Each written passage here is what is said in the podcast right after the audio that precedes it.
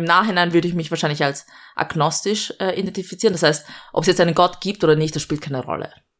Und dann ist im Sinne im Studium und auch im persönlichen Umfeld Sachen einfach passiert, die nicht geklappt haben. Ich habe Fragen gestellt, wer bin ich, wohin gehe ich, was mache ich, wo ich dann meine Ohren und meine Sinne waren dann offen für Antworten. Vis-à-vis. Bei uns erzählen die Menschen ihre Geschichte.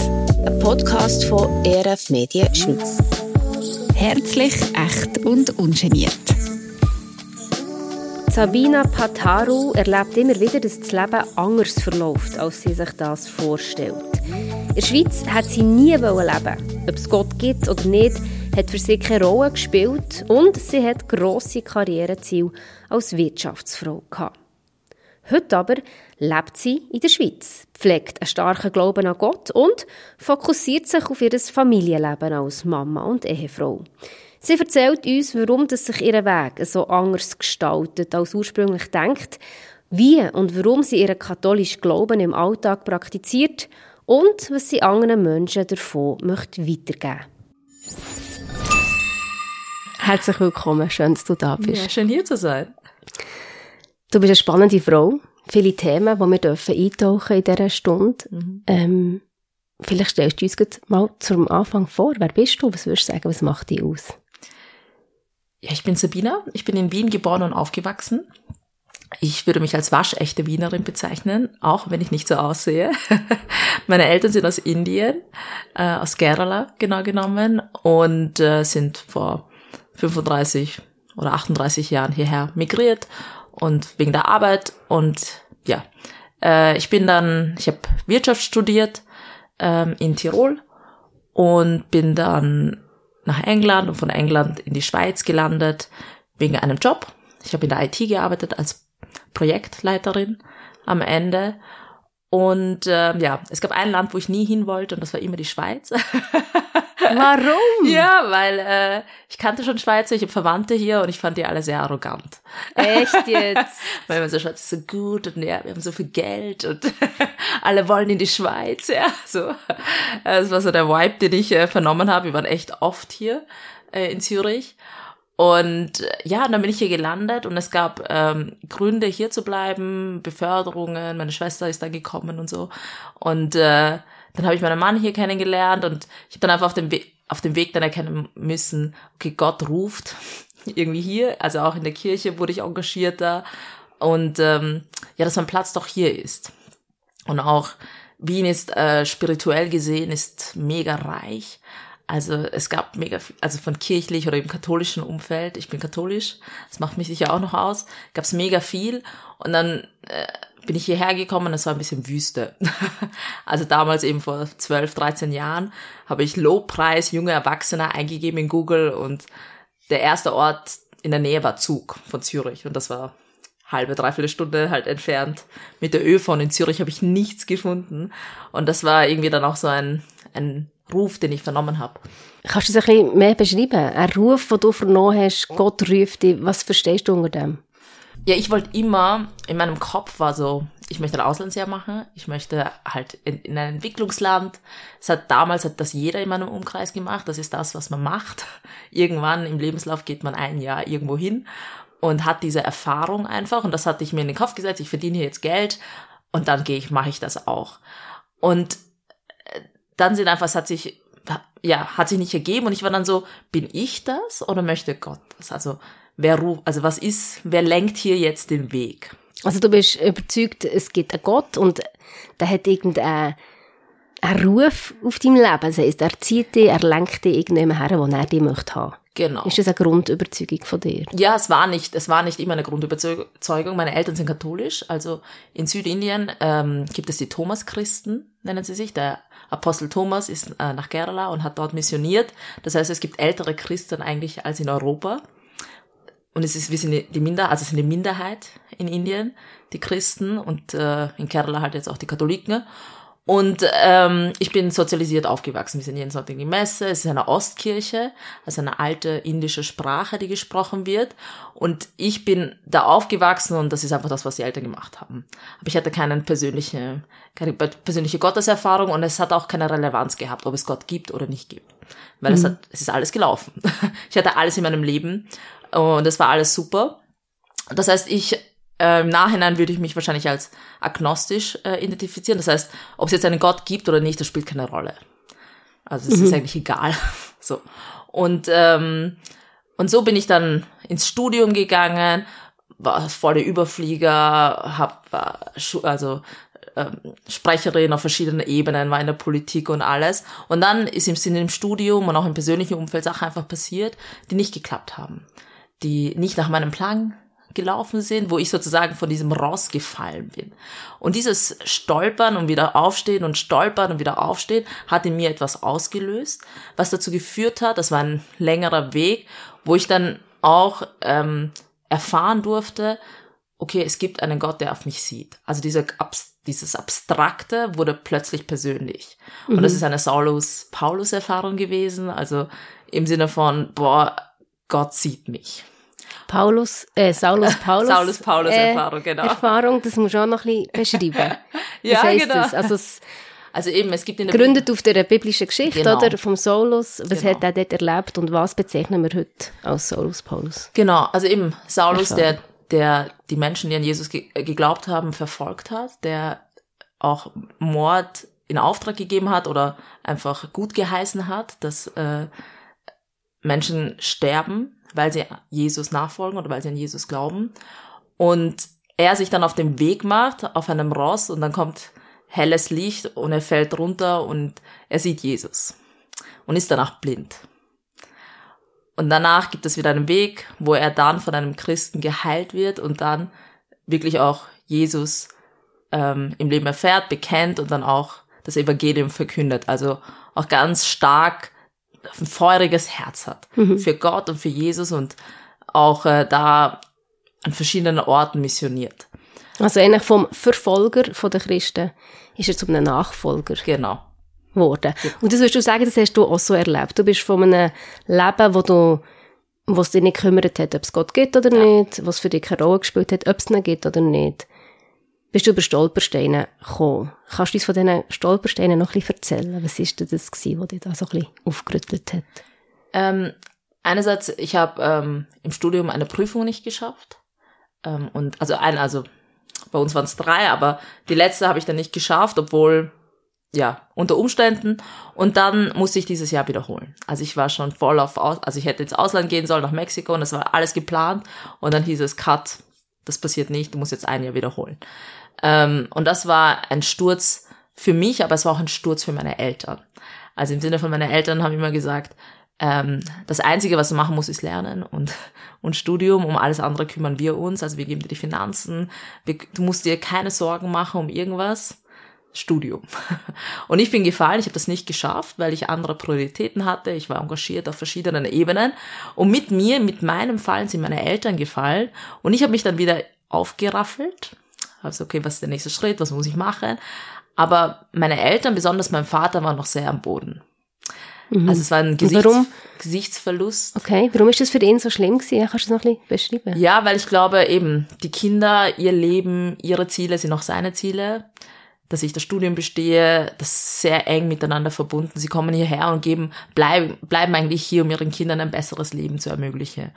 Und dass das nicht geklappt hat, das das war sein Misserfolg. Also, dass es ein Jahr länger gedauert hat. Ja, genau. Ist ja noch nicht gewesen. Ja, genau. Dass du gescheitert bist. Genau, ich bin gescheitert. Okay. Und, und dieses Fallen hat einfach bei mir noch verursacht, wenn dieser Mensch mich so sehr liebt, also mit all, mit den anderen Dynamiken, aber dieser Mensch hat mich so sehr, also der liebt mich so sehr, mein Vater, dass mein Fallen auch für ihn ein Fallen ist, aber für mich war, wie sehr liebt mich dann Gott? Also für mich war dann so, die Liebe ist so krass meiner Eltern, dass sie mit mir trauern und allem. Und klar, sie haben das psychologisch noch, also anders verarbeitet, einfach auch von ihrer Herkunft her und von ihrer Kultur. Aber gleichzeitig war das für mich so ein Weckruf, okay, wenn es Gott gibt, wie krass muss seine Liebe dann sein für den Menschen, wenn er seinen einzigen Sohn. Also es war dann so, es hat sich dann so in Parallelwegen dann einfach so ein Puzzleteil hat sich ergeben, wie meine Eltern reagiert haben und dann ähm, was es mit mir dann gemacht hat, ihre Liebe und ich glaube, es hat mir einfach nochmal gezeigt, wie eng ihr Leben mit meinem Leben verbunden ist. Okay. Ich war dann eben in meinen 20 Jahren und war eher so, ah, ich fliege einfach und junger Erwachsener, ich weiß schon wie und lasst mich in Ruhe. Und einfach ihre Liebe so krass zu sehen, hat bei mir einfach etwas erschüttert. In mir. An Das meinem Verantwortungsgefühl Hochmut. Ja, so. Verantwortung oder Hochmut oder keine Mhm. Ahnung, was da war. Es war einfach so, ach krass. Das hat jetzt da, also diese, dieser Misserfolg in Anführungszeichen hat jetzt etwas bei meinen Eltern ausgelöst. Gravierend. Mhm. Also wirklich gravierend, äh, wo sie dann auch, es war wie ein Gesichtsverlust für sie. auch in der Gesellschaft, wo sie halt da waren. Und ich glaube, wir gehören, wir gehören zu einer älteren Generation, wo das nicht so oft passiert ist. Und das ist noch nicht normal gewesen. Man schaut eben, dass es schön ist und so. Anyway, aber ähm, das war so ein Stolperschein. Ein anderer Stolperstein war eine Beziehung, in der ich war, die dann nicht funktioniert hat. Ähm, was bei mir dann auch, wo ich mich natürlich in diese Beziehung hineingegeben habe und, und dann, ähm, dass sie nicht funktioniert hat, hat auch bei mir wieder was ausgelöst. Wie gesagt, meine Zeit ist wertvoll, was mache ich damit? Und ähm, auch hier eine Unterscheidung, also das war auch so ein, ein Brocken. Und dann sind noch zwei, drei kleinere Sachen im Alltag, Flüge, die ich gebucht habe, Tickets und dann Flug verpasst. Also so Leben, was einfach nicht, also, ja, was einfach der Chaos war, wo ich dann einfach, es hat bei mir einfach etwas ausgelöst. Ich habe Fragen gestellt, wer bin ich, wohin gehe ich, was mache ich und so. Einfach allgemeine große Fragen, wo ich dann meine Ohren und meine Sinne waren dann offen für Antworten. Okay. Genau. Und diese Antworten habe ich dann in der katholischen Kirche gefunden. Also nicht, dass ich jetzt, es war einfach Sachen, die sich gefügt haben und ich war vielleicht noch geprägt, aber es hat sich dann in der Uni, habe ich eine Hochschulseelsorgerin ähm, kennengelernt, die war halt katholisch und dann ist da ist, ist dann ein, ein Stein zum Rollen gekommen. Und wie sind das für Fragen gewesen und welche Antworten haben die befriedigt? Ähm, es sind also es sind einfach Fragen, wer bin ich, wohin gehe ich, mache ich jetzt also Ba- Studium, mache ich den Bachelor fertig, mache ich einen Master, gehe ich arbeiten, das sind so normale junge Erwachsenen-Themen. Aber eben grosse Fragen, oder Genau, größere Fragen, die man im Leben doch hat, oder? Aber man stellt sie vielleicht nicht ähm, so intensiv mal oder man versucht schnell eine, eine Antwort zu finden. Und bei mir war das verknüpft mit persönlichem Scheitern in meinem Alltag. Ähm, und ich habe dann einfach ein Erlebnis gehabt, wo ich diese Fragen in meinem Herzen hatte, dieses Suchen, dieses Ringen auch da war und dann irgendwie drei oder vier Mal immer wieder äh, durch verschiedene Menschen und verschiedene Gespräche, also einmal ein Gespräch, einmal eine Predigt an einem Sonntag, einmal glaube ich in, war ich in so einer Gruppe, also und es kam immer die Antwort: Ich sehe dich, ich weiß, was du durchmachst, ich ähm, ich habe einen Plan für dich. Und äh, und ich war auf dem Trip, komm, geh einfach irgendwo arbeiten, also keep it low, versuche jetzt nicht der Superstar zu sein und ich weiß nicht, die Welt zu erobern, sondern mach einfach was Normales. So, ich war auf, und dann eben dieses, nein, du bist geschaffen, du bist, um Licht zu sein. Du bist erschaffen, äh, um, um, um Salz zu sein in dieser Erde. Und, und das kam immer wieder in dieser Zeit einfach. Und ich habe dann, das war so für mich dann so ein Blitzschlag, wo ich gemerkt habe, ah, der Gott sieht mich. Mhm. Also es ist auch so eine, eine Metapher eigentlich aus der Bibel, ein Licht und Salz, oder? Ja, genau. Also eigentlich übersetzt heisst es, du bist da, um einen Unterschied zu machen in dieser Welt, Genau. oder? Also jeder Mensch ist, hat eine Würde und da, in jedem Mensch ist etwas, was zum, was zum Strahlen kommen soll. Und dieses Strahlen ist ein, ein, ein Entdecken von sich selber, was ist in mir und gleichzeitig dann nicht zu sagen, ah, ich mache das nicht oder eben sich Gründe zu suchen, warum man das nicht tut, sondern auch Möglichkeiten zu finden, wie dieses Licht strahlen kann. Und ähm, und ja, das sieht man, also ich finde das, äh, se- sehe ich, also ich sehe das oft bei Menschen, ich, hab, ich bin da auch immer so, okay, ich sehe manchmal so Rohdiamanten bei Freunden und so oder ein Talent, sie malen gut oder sie können etwas mega gut und dann muss das mal einfach mal geboren werden und das muss mal ermutigt werden, dass sie das probieren vielleicht. Und dann kann dieses Licht dann doch mehr und mehr zum Strahlen kommen und dieser Diamant kann mehr und mehr geschliffen werden. Und so war das auch noch für mich, dass ich, ja, okay, bei mir gibt es Talent, ich habe Fähigkeiten und dass ich nicht einfach sage, ja, ich gehe jetzt in die Wirtschaft und mache irgendeinen Job, sondern nein, hey, wo ruft mich Gott? Also das ist wo ruft mich Gott? Und, äh, und dann war es eben, dann sind so, wenn dann, als ich mich dann wirklich auch bewusst entschieden habe, mit Gott den Weg zu gehen, also ich habe wirklich ein Ja ausgesprochen. Ich war bei einem Festival in Salzburg von, den, von der Loretto-Gemeinschaft und habe ein Ja ausgesprochen. Ja, ich möchte mit dir, Gott, einen Weg gehen. Und dann habe ich zwei Bewerbungen abgeschickt, eine nach Wien, wo ich mir 100% sicher war, dass ich den Job bekomme, weil ich kannte die, ich war da schon zweimal. Also ich war so, klar bekomme ich den Job und einen irgendwo nach Zürich, Blindbewerbung mehr oder weniger. Und den Job in Wien habe ich nicht bekommen und den Job in Zürich habe ich bekommen. Mhm. Also und das war Wirtschaftskrise 2017, also es war so, ja, Zufall, wie auch immer, aber nein, okay, Eine Gott, unerwartete Weggabelung Genau. In die Schweiz, wo du in die nie Schweiz. in die Schweiz, genau. Wo ich gesagt okay, Gott hat diese Tür verschlossen, also die Tür ist verschlossen geblieben, aber die Tür hat sich geöffnet. Okay, ich gehe jetzt, ich folge dem. Und in dem Sinne, das ist auch dieser Ruf Gottes oder ah, da ruft Gott, okay, ich folge dem, oder? Und ich klopfe an verschiedenen Türen an, aber es öffnet sich die. Das heißt, ich vertraue darauf. Und das ist so Ja. dieser Weg, okay, wie ruft Gott, okay, da hat er mich so gerufen und dann auch zu erkennen, okay, was ist jetzt dran, die Weggabelung und wo zu merken, okay, wo, wo ist der Heilige Geist? Wo ruft Gott? Welchen Schritt gehe ich? An was erkennst du das? Also weißt, ist es ein Gefühl, ist es einfach rein, eben, weil du hast eine Bewerbung losgeschickt und du hast äh, den Job bekommen, oder was macht denn für dich aus, dass du das Gefühl hast, da ruft mir Gott, das ist seine Leitung, oder eben, es ist der Heilige Geist, wo, wo da drin ist. Ich glaube, um die Frage zu beantworten, ist die Frage, okay, wer ist Gott? Und wie wirkt Gott? Und ähm, welche, welche Früchte, sagt man im Biblischen, aber eben Friede zum Beispiel, wenn man Friede spürt oder wenn man spürt, wenn man Unruhe spürt. Also es sind so Sachen innerlich, wenn man da ein bisschen sensibel drauf ist, was macht das mit einem? Weil wir, also ich glaube, oder wir, ich glaube an einen Gott, der Frieden schenkt, der Langmut, der Weisheit schenkt. Und das, das ist dann alles in der Ruhe. Also, und da gibt es so Signale, wenn es dann zu schnell, also manchmal geht es schon schnell, aber wenn es dann irgendwie doch Unruhe verursacht oder wenn es Chaos verursacht oder wenn, er, wenn die Emotionen so stark ist, dann muss man vielleicht auch mal halten und stoppen und warten. Also es gibt dann so, äh, es ist wie im Sport, also ein bisschen, gibt es, es gibt dann so Mechanismen, die man dann auch lernt, hey, wie geht das im Geistigen jetzt? Wie wirkt Gott? Was, wie, wer ist Gott und wie redet er? Also wenn ich dich frage, ja, wie, wie macht ein Mann das und das? Dann muss man vielleicht einen Mann ein bisschen kennen, um das so zu erfahren. Und so ist es auch, wie ist Gott und wie macht er das und wie ist der Heilige Geist? Dafür muss man ihn kennen. Und kennenlernen, ja. Aber eben, du würdest es beschreiben als ein ein Frieden, eine Ruhe, Ja. wo du spürst innerlich. Ja, es ist, äh, ich be also es sind auch Sachen, die habe ich dann im Gebet. Also ich versuche jeden Tag mit Gott uh, zu beten, also im Dialog zu sein mit ihm. Ähm, es gab dann äh, in meinem jungen Erwachsenen, also gerade als ich dann Gott erkannt habe, ihm Ja gesagt habe, es gab eine ganz intensive Phase, wo ich ihn kennenlernen wollte. Ich hatte das Gefühl, boah, ich hatte sozusagen, es gibt da jemanden, der mich so sehr liebt, so wie meine Eltern, eigentlich noch mehr, den ich gar nicht kenne der mich immer so umworben hat, der immer, aber ich kenne den gar nicht. Das heißt, es gab da wirklich so ein paar Jahre, wo ich total drauf war, ihn kennenzulernen. Mehr vom Glauben zu erfahren, in die Bibel rein, in die Katechese, also sagen, okay, wer ist das? Was, wie hat er gewirkt? Wer ist Jesus? Und da mehr reinzukommen und dann auch zu sehen, ja, dann, also, zu erfahren, okay, wie wirkt er auch heute noch? Und da, einfach da das, das musste ich auch lernen.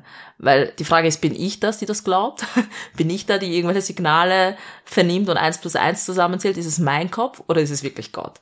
Und um das zu lernen, braucht es eine gewisse Unterscheidung eine gewi und eine gewisse Reife vielleicht auch. Ähm, und auch ein bisschen Wissen. Ich glaube, das muss man auch, die Erfahrung und das Wissen ähm, lehrt einen dann auch wer das ist. Und dann merkt man auch, was macht das mit einem selber. Also ich habe dann eben nach der IT, ich habe den Job gewechselt.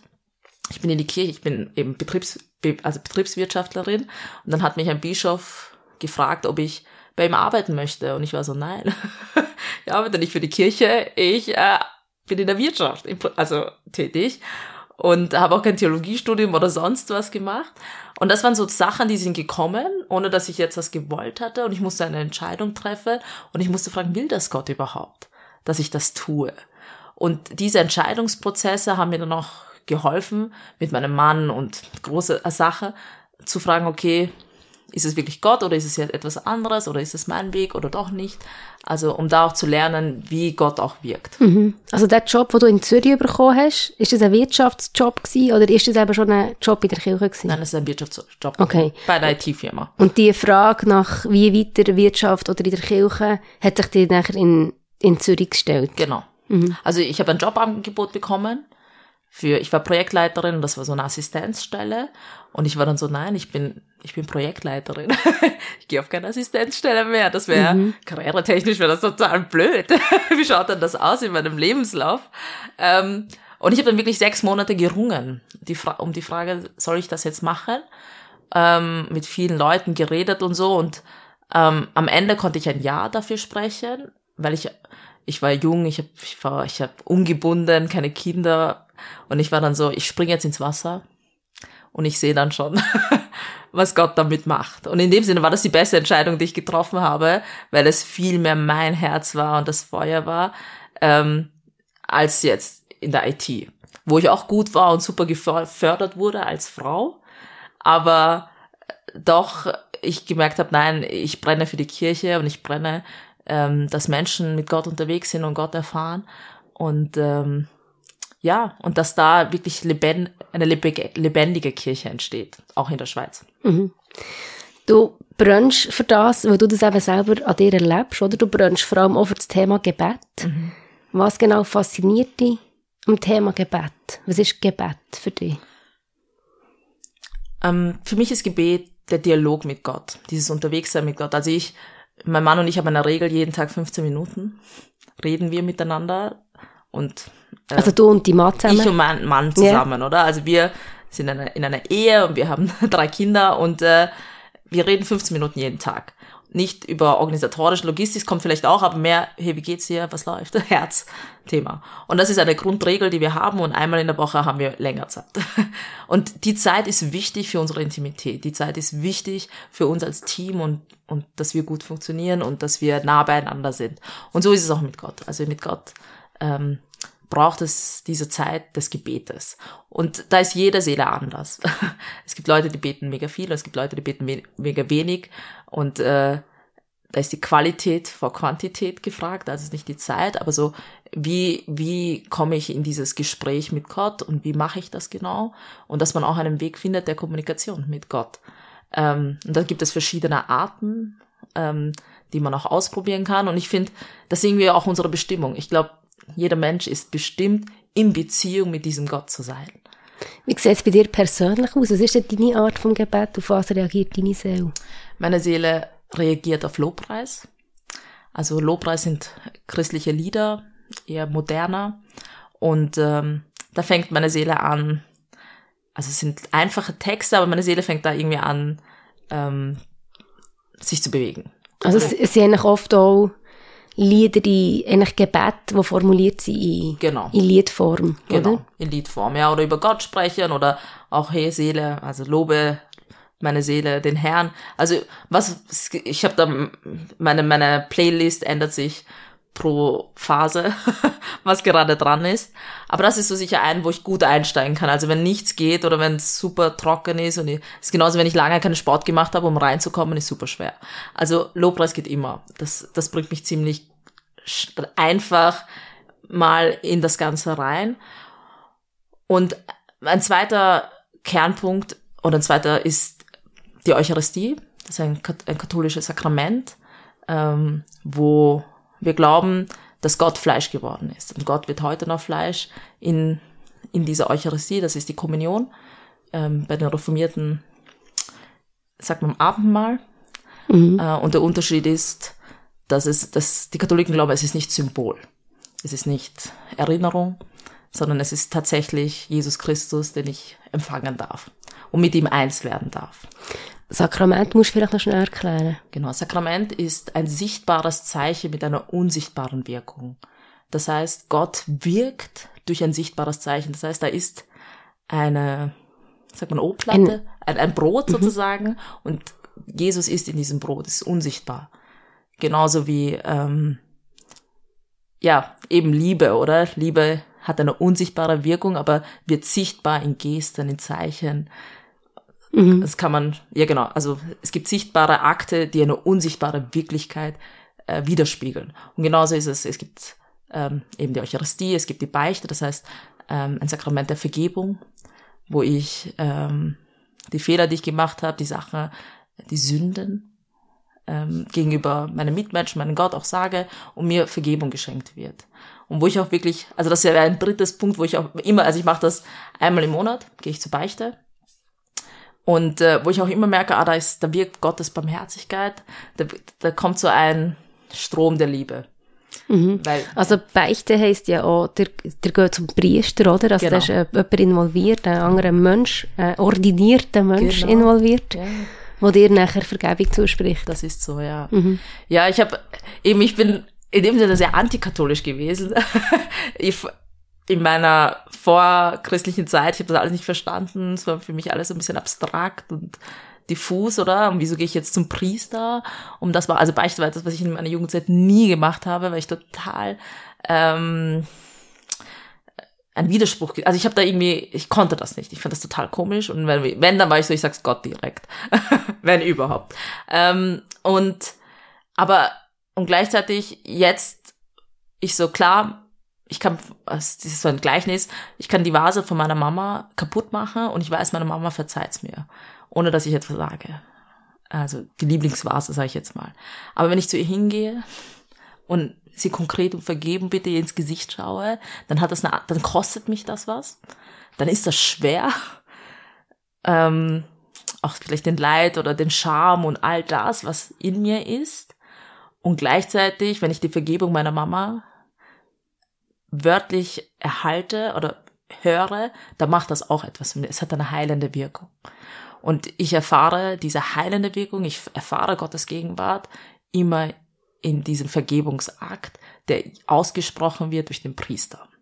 Und der Priester, das ist nicht der Mann, ordinierter Priester, sondern es ist Jesus Christus, der, der mir vergibt. Und da, genau, das ist dieses sichtbare Zeichen mit unsichtbarer Wirkung, wo mir wirklich, wo ich weiß, okay, ich bin wieder, meine Last ist weg. Mhm. So, ja. Und das gleiche auch in der Eucharistie, hast du angetönt. Also, das ist das Abendmahl, das ihr als Katholiken während dem Gottesdienst, während der Messe Mhm.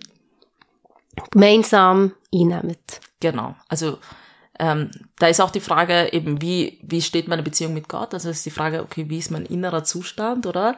Und ähm, ein, ein, ein Mensch, den ich kenne, der hat ein bisschen, die Eucharistie ist ein bisschen vielleicht sehr gewagt und ähm, bisschen krass formuliert, aber er hat, er hat die Eucharistie mit der Intimität zwischen Mann und Frau verglichen. Und in dem Sinne, Mann und Frau werden nicht einfach immer eins, oder beziehungsweise das ist, da braucht es auch gewisse Umstände, damit das passiert. Und in dem Sinne braucht man auch einen gewissen inneren Zustand oder auch zu sagen, dass ich Ja sagen kann zu Gott ähm, und auch das auch Also zu zu- prüfen, Dass wirklich echte Intimität dass auch entsteht. echte Intimität da ist, dass ich wirklich in die Augen blicken kann und sage, ja, ich will dich empfangen und ja, weil Gott ist da und er möchte sich hergeben, er möchte mit mir eins sein. Aber die Frage ist, wie und da ich da ist auch dieser Beichte da, wo ich wirklich auch sagen kann, ja Gott, ich habe das und das getan oder das und das passiert, ähm, um wirklich auch wieder ganz frei zu sein, um in diese Intimität einzutreten mit Gott. Und also im Sinne von ist nicht einfach, ja, jeder kann zu euch rüsten, sondern es hat schon auch einen inneren Zustand, gep- den jeder Einzelne prüfen soll, um, i- um die Eucharistie zu empfangen. Das heisst, das sind Fixpunkte, die in der Kirche stattfinden, oder? Wo du Genau. Also aus deinem Alltag rausgehst, eigentlich an den Ort, ähm, wo dazu gemacht ist, zum Zusammenkommen und das Feiern. Wie würdest du sagen, wie fließt jetzt Gebet in deinen Alltag? Das ist auch ein Wellengang. Ich habe eben, und das ist nicht in jeder Saison gleich. Ähm, als ich noch keine Kinder hatte, bin ich in der Früh aufgestanden und bin in einen stillen Ort und in die Kirche und habe dort eine Stunde mindestens äh, stille, ähm, eine Gebetszeit gehabt. Wunderschöne Vorstellung. Ja, und es war super. Es war, der Tag hat so gut gestartet. Ich habe ganz toll, also es war ganz toll. Und dann habe ich Kinder bekommen und äh, ja, ich bin eine ganz andere Saison. Also es ist jetzt keine, äh, also ähm, ja, aber jetzt läuft es so, dass ich habe ein Morgengebet und dieses Morgengebet ist meistens, weil irgendein Kind schon wach ist und und das läuft meistens im Bett ab und ich habe auf meinem Handy Gebete und ich habe Gebete, die ich auswendig kenne und ich versuche mich mit Gott zu vereinigen. Also das ist so mein Morgengebet und je nachdem, wie die Nacht war und je nachdem, wie mein Zustand ist, ändert sich das. Und es gibt dann diese äh, schönen Momente, wo ich wirklich vor den Kindern aufwache und wirklich vielleicht paar Minuten habe. und das ist dann so wow, ganz kostbar in Stille. Ähm, aber das, es gibt ein Morgengebet und äh, was es auch gibt, ist ganz fix ein Abendgebet. Das heißt, äh, wo ich am Abend versuche nochmal zu reflektieren. Ähm, jetzt, ich jetzt, dadurch, dass es jetzt nicht mehr so frei geht und wenn ich mal in die Stille komme, sind tausend Sachen in meinem Kopf, die ich machen müsste und die zu erledigen sind. Und ich komme in einer Stunde komme ich gar nicht in die Stille, weil es so rattert, weil es so laut ist auch äh, in meinem Alltag. Das heißt, ähm, ich greife jetzt wieder sehr auf geführte Sachen zurück, weil sie mir einfach, wo ich sage, okay, ich, ich, ich möchte einfach, das, also es gibt das Stundengebet in der katholischen Kirche, ich weiß nicht, äh, ob man das so kennt. Nein. Aber das Stundengebet ist, ähm, es gibt Ordens, also in Klöstern und auch Priester beten das Stundengebet. Das heißt, zu gewissen Zeiten gibt es Gebetszeiten. Es gibt eine App, die heißt Stundengebet, man findet es im Internet. Und dann sozusagen sind, ähm, ist ein Hymn, eine Hymne, ein, ein Psalmen, ähm, die Bibel, also alles also sehr viel Biblisches, ähm, Gebete. Und das sind so Formen. Es, manchmal, manche sind länger, manche sind kürzer. Und ich nehme die einfach und bete sie.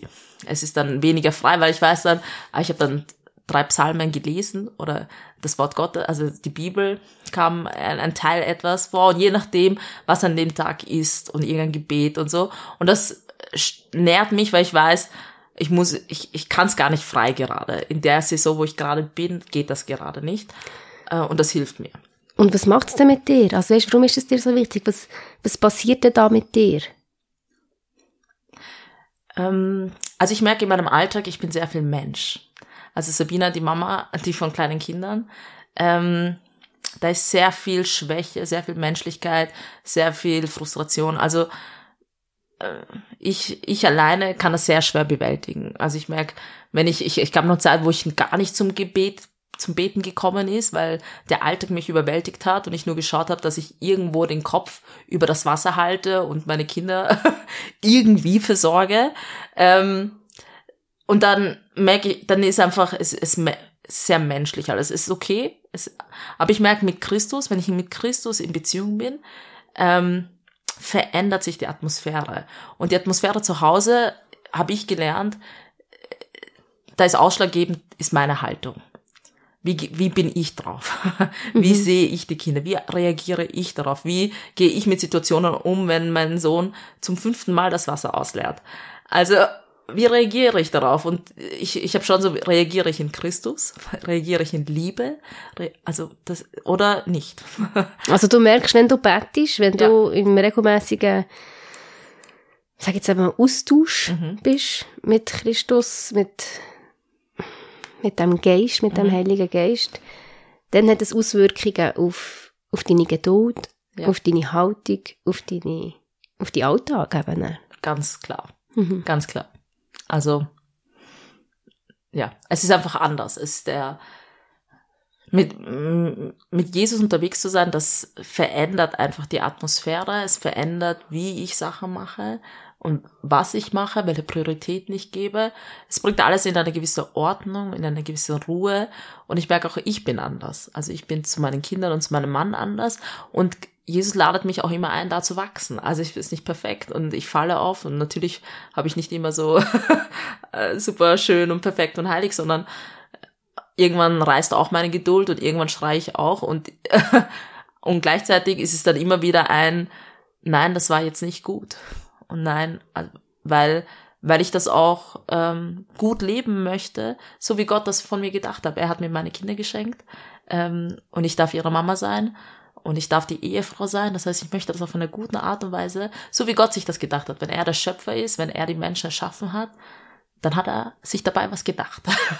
so wie jeder Musiker sich was überlegt, meistens, wenn er was komponiert oder ein, ein Bild malt und so. Ähm, genau, und das ist so ein bisschen mehr da reinzugehen und zu verstehen, wie möchte denn Gott das? Wie möchte, dass ich mein, meine Berufung, also eben Gott ruft mich, Ehefrau, Mutter zu sein in meinem Leben, um auch durch diesen Weg Gott näher zu kommen. Also möchtest du als Musikerin nachher quasi Gottes Lied auch wirklich gut spielen auf deinem Instrument. Genau, auf meinem Instrument Ja. in meinem Leben, ja. Und am besten, gerade ist mein Thema Wohlklang sein, oder? Das heißt, was sage ich, was mache ich jetzt mit meiner Zunge? Was kommt da alles raus? Und sage, okay, nein, wir sind, best- also eben, wir sollen Wohlklang sein, oder? Frieden bringen, Freude bringen, Licht bringen. Und äh, wie wird man dazu? Wie stimmt man das besser? Du hast ja einen eigenen Podcast, wo du eben auch über das Thema Gebet redest, mit unterschiedlichen Gästen, die bei dir zu, äh, zu Gast sind. Warum der Podcast? Weißt, also es zeigt ja eigentlich ein Herz von dir, wo das möchte gegen austragen, wo das mit anderen möchte teilen, wo das möchte zugänglich machen, wo vielleicht möchte anstecken. Warum das Bedürfnis nach teilen und anstecken? Es kommt wahrscheinlich von das Thema Licht sein. Ich habe mal eben mich gefragt, also die Frage war, was mache ich beruflich? Jetzt bin ich Mama und dann habe ich aufgehört zu arbeiten, was mache ich? Und dann war die Frage, okay, was kann ich gut? Was ist mein Licht? Und äh, ich habe dann ein Coaching gemacht und habe einfach, ich kannte ja, ich habe früher mal Podcasts aufgenommen, also Radiosendungen genau genommen. Und ich habe das eigentlich gerne gemacht. Ich ohne zu sagen, ob ich jetzt gut darin war, aber ich habe das zumindest gerne gemacht. Und dann war das so ein, eine Erkenntnis, wo ich sage, ja, ich möchte das weiter probieren, um zu schauen, äh, was formt sich da, wie wirkt sich das aus.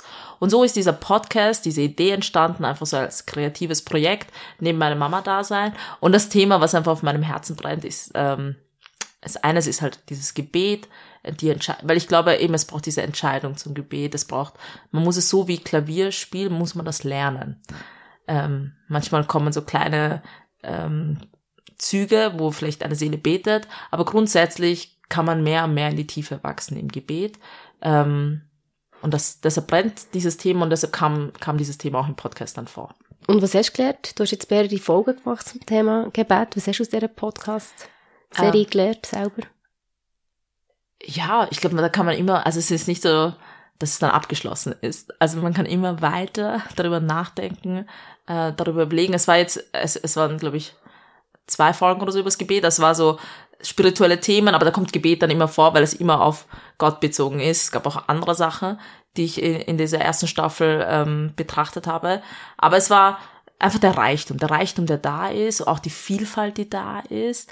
Und ich finde das super spannend, da eben ich rede da mit verschiedenen Leuten und da einfach ihre Perspektive oder ihre Erfahrungsschätze da zu teilen und zu merken, ah ja, was gibt es denn da alles? Also in dem Sinne, die und ich stelle gerne Fragen. Also ich bin auch eine, die gerne Fragen stellt und deshalb, ähm, ich könnte dann immer weiter Fragen stellen. Es hört nicht auf. So, genau. Wir haben in diesem Podcast wie etwas, was immer gleich ist. Und das ist unsere Rubrik. Die heisst Gott und du. Und da möchte ich dir ein paar Fragen stellen.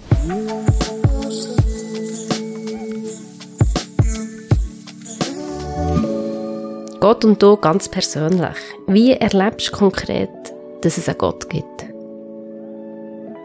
Kurz und knapp ist schwierig jetzt. ähm, aber ich bin, ich, ich, ich mache was, ich versuche es kurz und persönlich zu halten. Vor einer Woche äh, ist meine Cousine gestorben. Sie ist 34 gewesen und hat eine kleine Tochter. Also wir sind in derselben Lebensphase. Und es hat unsere Familie sehr erschüttert, dass das passiert ist, dass ähm, ihr Leben genommen worden ist. Und ähm, wenn ich jetzt nicht an Gott glauben würde, dann wäre das alles sinnlos. Also dann wäre die Welt, also warum? Und das hätte keinen Grund. Und es wäre nur schwarz. Also es wäre so, es würde ins Nichts führen, das Ganze. Und der Glaube jetzt ganz konkret, obwohl ich in Momenten immer noch trauere und immer noch traurig bin und mit ihrem Bruder mit ihrer Mama mega mitfühle, weil sie Familie sind, ähm, schenkt mir der Glaube ganz konkret Hoffnung. Weil ich weiß, es gibt einen Gott, ein Gott, der es in die Arme schließen wird oder geschlossen hat, ein Gott, ähm, der uns am Ende uns, unseres Lebens einfach in die Arme schließen möchte. Und das ist unser Ziel, das ist unser Zuhause. Und das konkret trägt mich jetzt in dieser Situation, ähm, aber auch in vielen anderen Situationen. Aber das macht jetzt den Unterschied aus, ob es jetzt einen Gott gibt oder nicht. Gott und du ganz direkt, auf welche Frage möchtest du eine Antwort von ihm? Ich will ihn fragen, warum er uns doch in der Freiheit erschaffen hat. Also wir sind frei, ja oder nein zu sagen. Er ist Gott, der eigentlich allmächtig ist.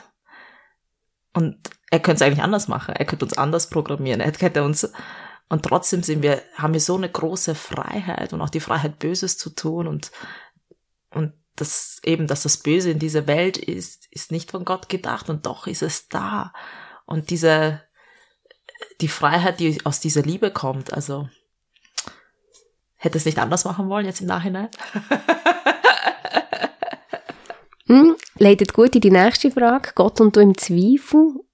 In was verstehst du ihn nicht? Ist es erlaubt?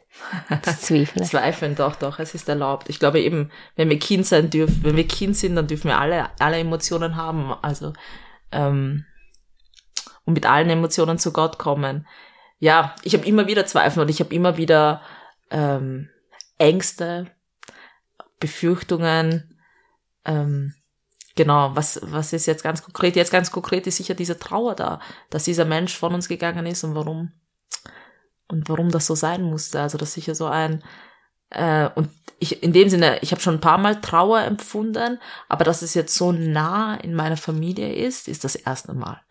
Und dass es dann doch so einen Impact hat, ähm, empfinde ich das erste Mal und einfach da auch zu ringen mit Gott, dass das doch auch in Gottes Plan ist und dass das zum Leben gehört und dass er trotzdem da ist. Also das ist schon auch etwas, wo ich ja sagen muss oder auch sagen, auch, auch äh, mein, nicht einfach meinen Kopf runterstecken und, und einfach nur weinen und traurig, sondern einfach auch sagen, okay, ja Gott, ich lobe dich trotzdem. Ich, lobe, ich lobe dich auch jetzt in diesem Moment. Ähm, und das fällt mir gar nicht so einfach. Also es mhm. ist mir auch nicht äh, einfach, einfach so gefallen, das jetzt so zu tun, aber einfach Schritt für Schritt und aber auch die Trauer zuzulassen, auch das Weinen zuzulassen, auch dass das Raum hat. Mhm. Ähm, also der Tod, der, der löst sich dir eigentlich gegensätzlich aus. Einerseits das bin ich froh, habe ich Halt, habe ich Hoffnung, habe ich mein Glauben, aber andererseits eben auch das Zweifeln und das Traurigsein darüber und das ja. sich Fragen stellen. Ja, und auch Angst. Also es hätte ich sein können, es hätte meine Schwester sein können. Also in dem Sinne, wir werden alle sterben, aber gleichzeitig das so akut und so jung und die Tochter noch so jung, also das alles so zu sehen und zu erfahren, ähm, ist auch schwer für mich, ähm, das auch so anzunehmen. Und ja, und ich glaube eben, dann denkt man, ah, ich bin jetzt mega mit Gott unterwegs und ich kenne ihn schon gut und ich bin total dabei und dann kommen so Brocken im Leben, die oder die andere, wo ich dann so, boah, nein, ich will das nicht und nein, tust, nein, so. Also es gibt doch schon auch innere Widerstände und die man dann durchkämpfen muss wie jetzt diese und da wirklich auch rein in das Kreuz und rein in die Trauer, um dann vielleicht, um dann auch eben in diese Auferstehung zu gelangen, in dieses Licht zu gelangen. Also rein ins Kreuz. Das rein musst, ins Kreuz. Das ja. musst, du ein bisschen, musst du noch ein bisschen erklären. Ja, Jesus, also ich, ähm, Jesus hat gelitten für uns. Also Jesus ist in diesem Leid drinnen und ähm, und in, in dem Sinne, wenn uns gerade Kreuz oder Krankheit oder also Sachen, die so schwer sind innerlich. Also jetzt der Umzug ins, ich bin jetzt ins Dorf umgezogen. Ich bin eigentlich Städterin. Ich bin in Wien geboren und aufgewachsen. Also das war ganz schwer für mich. diese, diese Umstellung. Es gibt ganz im Leben viele Umstellungen oder viele Sachen, die passieren. Ähm, und doch kann man auch in diesem Schmerz, auch in diesen Krankheiten, kann man ans Kreuz. Also kann man wirklich eintäuschen, dass Gott für uns gestorben ist, aber auch eben seine Wunden betrachten, das Herz, das durchbohrt ist, für uns gestorben ist, wo Wasser und Blut fließt.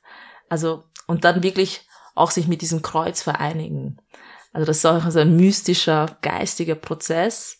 Ähm, und eine Freundin von mir hat ein Kind verloren und das war so schwer. Also ich glaube, das ist eine der traumatischen Erfahrungen, ein Kind zu erleben. Und ich war selber schwanger und ich habe mitgefühlt 150 Grad und da in diesen Schmerz reinzugehen, aber da auch nicht einfach, also wirklich sich mit diesem Kreuz zu vereinigen, das, das bringt so paradox, es klingt eine gewisse Süße.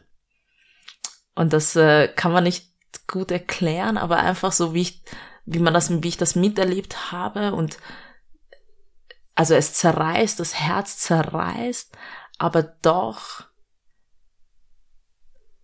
entsteht etwas. Und Gott ist da. Und Gott ist da. Oder Gott ist auf eine ganz geheimnisvollen Art und Weise ist am Wirken. In den Beziehungen, in, in diesem Umfeld, in der Dynamik. Also es ist ganz speziell zu sehen, was äh, der Tod eines Menschen oder eben was passiert, was da passieren kann, wenn man da wirklich auch mit Gott unterwegs ist. Was denn? Kannst du es, ja? Äh, Was passiert denn da? Also vielleicht können wir jetzt den Todesfall von deiner Cousine. mhm. Nein, was hast du das Gefühl, was, siehst du da schon Spuren von dem Wirken von Gott in diesem Leid? drin?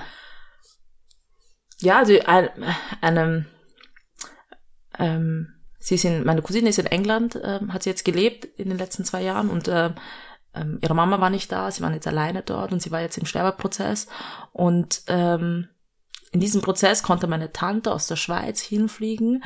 Meine, meine Tante ist eine sehr hingebungsvolle Frau und ihre Kinder sind alle Erwachsenen, also im Sinne von, da ist sehr viel Liebe zu geben. Und sie konnte jetzt wirklich diese Liebe äh, meiner Cousine schenken und für sie da sein und für sie kochen in diesen letzten Wochen. Und ich ähm, sehe einfach, also das ist jetzt so ein, wo Liebe geflossen ist in diesem Leid auch und wo meine Cousine auch mega dankbar war dass meine Tante da ist. Und äh, mein Onkel ist Priester und der hat jetzt einen Flug verschoben. Der hätte jetzt letzte Woche schon nach Indien zurückreisen sollen. Der ist für eine Hochzeit hergekommen und ist jetzt eineinhalb Wochen bei meinen Eltern untergebracht in Wien. Und meine Eltern haben jetzt sozusagen ähm, mehr oder weniger Eheseelsorge gratis unangekündigt. Und ich habe jetzt wieder, oh, ja, er redet jetzt jeden Tag und versucht gewisse Themen zu bearbeiten und alles. Und ich so, voll gut. und das sind so Fügungen. Und er so, ja, vielleicht Tod meiner Cousine irgendwie auch da, um da Frucht zu bringen, um da vielleicht Frieden zu stellen in Themen und so. Und äh, ist mega schön. Also das sind so schöne Sachen, die jetzt dieser Tod verursacht hat. Aber obwohl sie eigentlich unsere Familie im, im tiefsten erschüttert. Ähm, Mhm. In vielerlei Hinsichten. Aber jetzt nur zwei zu nennen. Jetzt wohnst du auf dem Dorf, du bist Mama von drei Kindern, kommst aber eben, bist Überfliegerin, oder? Kommst aus einer Wirtschaft und so. Was ist denn jetzt heute deine Lebensvision? Was ist dir denn wichtig? Wo willst du denn hergehen? Wenn es nicht mehr die grossen Karriereziele sind? Im Dorf mit drei Kindern als Mama. Ja, ich merke, Gott ruft mich als Mama mit meinen Kindern. Also das ist ein konkreter Ruf, den ich habe. Ich bin sehr nach außen hin fokussiert. Ich mache gerne Projekte, ich mache gerne Sachen. Die, das, die ganzen Projekte und lebendige Kirche, das fließt bei mir. Ich würde am liebsten immer Babysitter organisieren und rausgehen. Und gleichzeitig habe ich jetzt einfach gemerkt, nein, ähm, zuerst Gott und dann meine Familie, also mein Mann und meine Kinder. Also das ist jetzt mein erster Ruf, wo ich auch Gott diene und indem ich ihnen diene. Und da ist meine Berufsbezeichnung, die ich mir selber gegeben habe, ähm, Heartshaper, Gatekeeper und ähm, jetzt habe ich den dritten vergessen. Ja, es gibt noch einen. Aber es geht so ein bisschen die Herzen zu formieren, sie zu beschützen, ähm, sie zu begleiten. Ähm, und mein, Pap mein Mann sagt immer Housekeeper und ich so, nein. Wir kein Housekeeper, gehört nicht unter meinen Pflichtenheft. ähm, aber ähm, das ist jetzt so das, was ich mache, wo ich, wo ich auch merke, okay, da äh, braucht es meine mentale Kapazität, das auch zu tun, auch wirklich da zu sein. Also ich kann auch zu Hause sein und nicht da sein. Also am Telefon oder sonst irgendwo, aber wirklich auch präsent zu sein. Ähm, das ist sicher eine Vision und dann einfach, ich bin immer noch am Lernen, im Mama-Dasein auch zu sehen. Also ich, ich bin jetzt im Nazareth, im verborgenen Nazareth, wo Josef, Maria und Jesus sehr lange war ähm, im Dorf irgendwo und gleichzeitig okay, wo, wo ich, gehe ich manchmal raus und wo sehe ich oder wo ruft mich auch Gott äh, zu sprechen oder auch mit sehr kreativen Projekten auch zu wirken mit den Talenten, die ich habe, ähm, die mir dann auch gut tun, im Mama da sein. Also es, äh, gleich, es ist dann auch gut äh, für mich und für meine Kinder dann, ähm, aber alles im Maße. Mhm. Aber die Vision ist sicher, Gott zu verkünden und, ähm, und seine Liebe, ähm, auch wenn nicht mit Worten, sondern mit Taten. Also sei es bei den Kindern oder sei es in meinem Umkreis. Danke vielmals Ja. für den Einblick in dein Leben und alles Gute in dem. Danke, vielen Dank für die Einladung und fürs Zuhören. Ja, sehr gerne. Vis-à-vis, Bei uns erzählen die Menschen ihre Geschichte. ein Podcast von ERF Medien Schweiz. Herzlich, echt und